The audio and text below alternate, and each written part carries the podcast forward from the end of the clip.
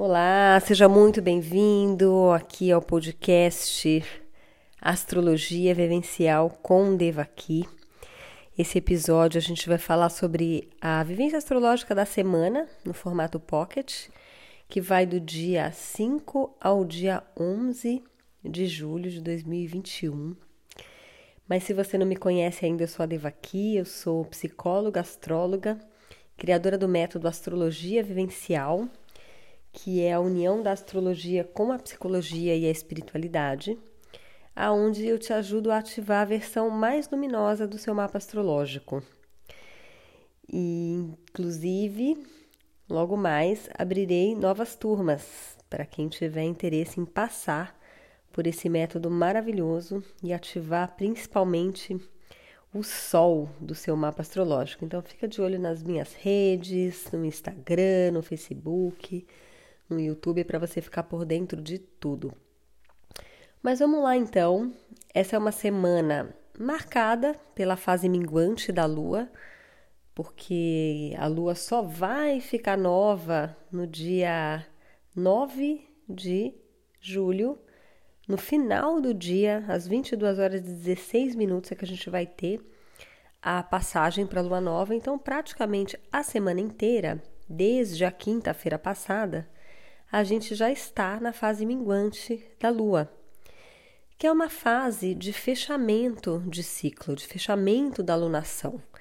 Lembrando que tivemos uma lunação muito potente, foi uma lunação com eclipse solar em Gêmeos, que é regido por Mercúrio. Mercúrio estava em conjunção exata com a lunação, com a conjunção Sol e Lua.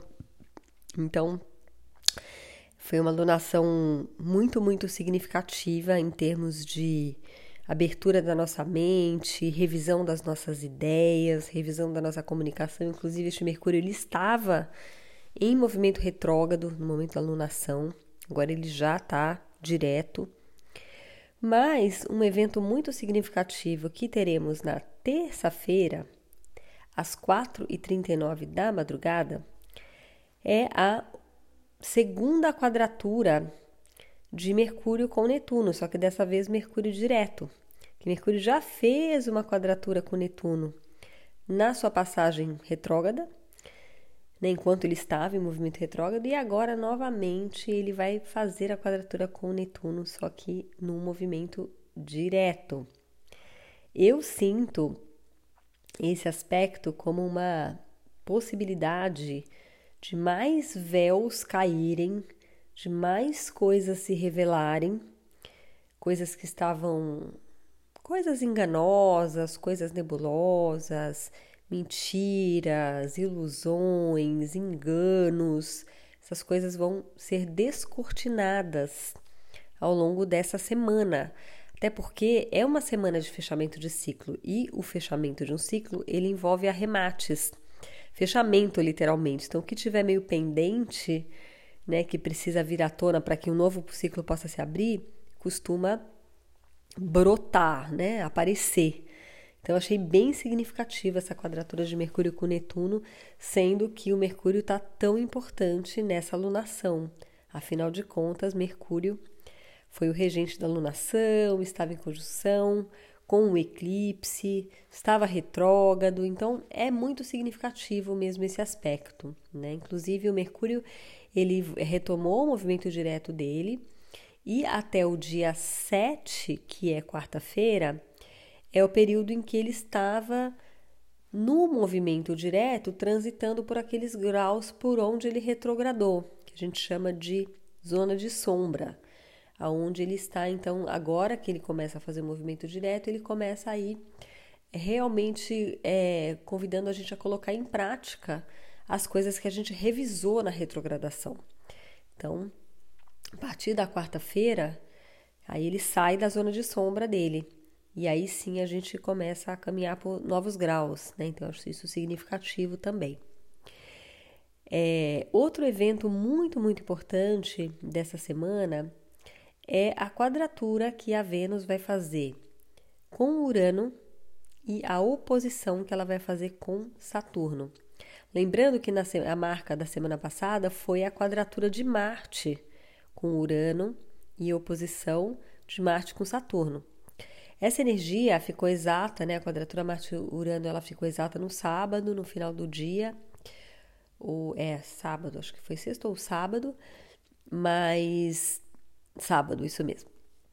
Mas, obviamente, né, é o aspecto exato, ela tá reverberando ainda essa semana. Eles não estão mais em grau exato, mas essa quadratura ela tá ainda e ela vai se distanciando mais para o fim da semana né, que Marte e Vênus eles estão muito próximos um do outro. Ambos estão em Leão, né? Inclusive a semana que vem eles vão fazer uma conjunção no dia 13. Então eles estão muito próximos. E o Marte ele ainda está, né, ativando essa tensão, mas a Vênus vem de alguma maneira. Ela até dá uma certa amenizada, né? Porque a Vênus ela é um planeta que harmoniza, que integra, que traz conforto, que traz é, entendimento, que de alguma maneira regente de Libra, né? Então tem essa função mediadora.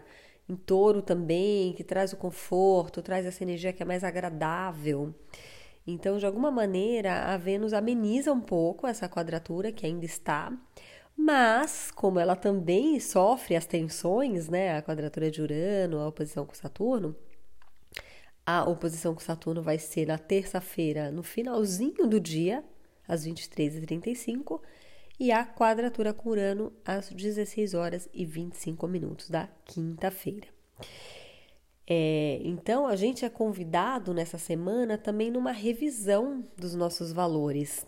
Né? Então, essa tensão entre Saturno e Urano, que pode ser traduzida como uma tensão entre o que eu quero inovar e romper e o que eu quero preservar e sustentar na minha vida, essa tensão agora vai conversar com os nossos valores, com os nossos desejos, com aquilo que a gente gosta, com aquilo que a gente quer ter, com aquilo que a gente quer reter na nossa vida.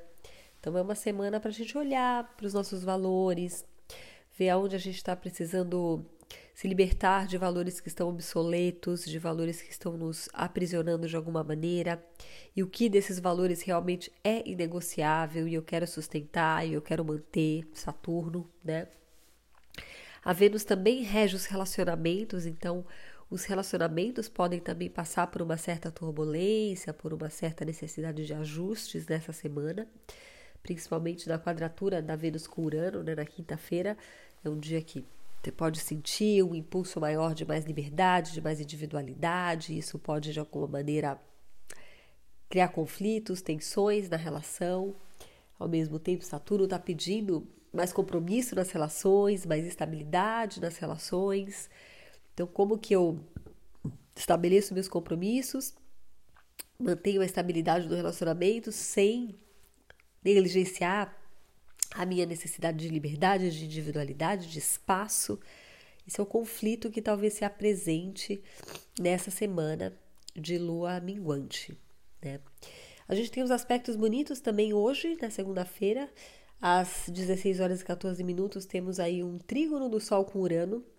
Esse trígono ele favorece muito a nossa capacidade criativa, a nossa capacidade de olhar as coisas sobre um ângulo mais aberto, mais livre, né? Um, a gente talvez sinta um impulso maior de ser a gente mesmo, de brilhar, de, de ser original, né? Uma, uma conversa harmônica, né? Um sextil entre Sol e Urano que pode favorecer muito a criatividade. Sempre lembrando que o aspecto é exato hoje, mas reverbera aí até quarta, quinta-feira, né? Na verdade, esses aspectos a gente pode considerar que eles vibram a semana inteira, né? E aí, então, no dia 9, às 22 horas e 16 minutos, a gente vai ter então a o início de um novo ciclo lunar, a lua nova se dando no signo de Câncer, que é inclusive o signo regido, né, pela lua. Então, uma lunação muito potente, né, porque a lunação começa no signo que ela rege. Então, é um momento super propício para a gente plantar novas sementes, para a gente intencionar aquilo que a gente quer é, que seja manifesto na nossa vida. A lua nova sempre é um período muito propício para o plantio, né? Plantio de boas intenções. E de preferência que essas intenções estejam em harmonia com o arquétipo de onde cai a lunação. Então, Câncer fala de mundo interno, de interioridade, de casa, de família, de raiz, de vínculos íntimos, de nutrição emocional. Então, plante sementes relacionadas a esses assuntos, né? Inclusive, eu costumo sempre fazer, né, em toda lua nova, eu e o Adriano, a gente faz um evento, uma meditação guiada para plantar essas sementes, aonde eu abro esse mapa da lua nova e falo da energia que essa lua nova vai estar trazendo, né? Faz a fotografia ali do céu neste momento. Então, com certeza vai ter esse evento, fique atento. Esse evento vai ser ao vivo no YouTube, no Instagram.